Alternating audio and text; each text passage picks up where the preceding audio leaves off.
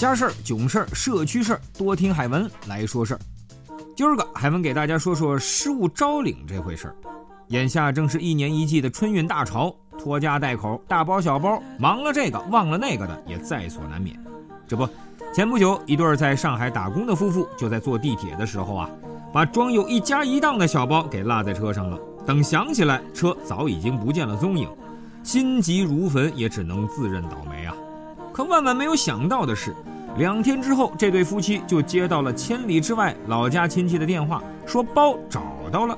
原来，高素质的上海人民拾金不昧，把他们遗落在车厢里的包交给了警察叔叔。民警同志凭着包内的身份证地址和当地派出所取得了联系，再经过再三周转，终于找到了失主。绕了好大一个圈啊，结局却是皆大欢喜。你说了，他们是遇上好人了。我这儿有些东西都掉了好些日子了，到哪儿去找呢？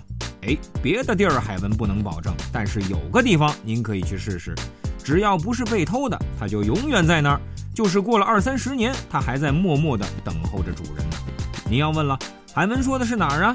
告诉大家伙儿啊，这就是位于我们闵行区的上海滩首家户外大型游乐场所——锦江乐园。这家乐园从一九八五年开业起，就有一间专门保管游客失物的房间，大到照相机，小到钥匙扣，无奇不有。工作人员把每一项物品都登记造册，等待着主人们的光临。海文打听了一下啊，光是照相机就有机械的、胶卷的、卡片的、电子的不少类型，手机那就更是多了去了，各种品牌、各个时期的都有。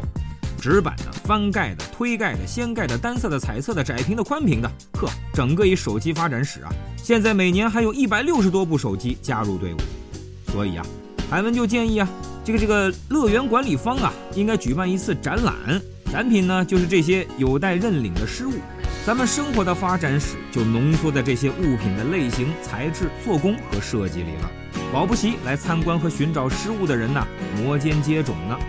好了，今儿个海文说事儿就到这里，我们下期再见。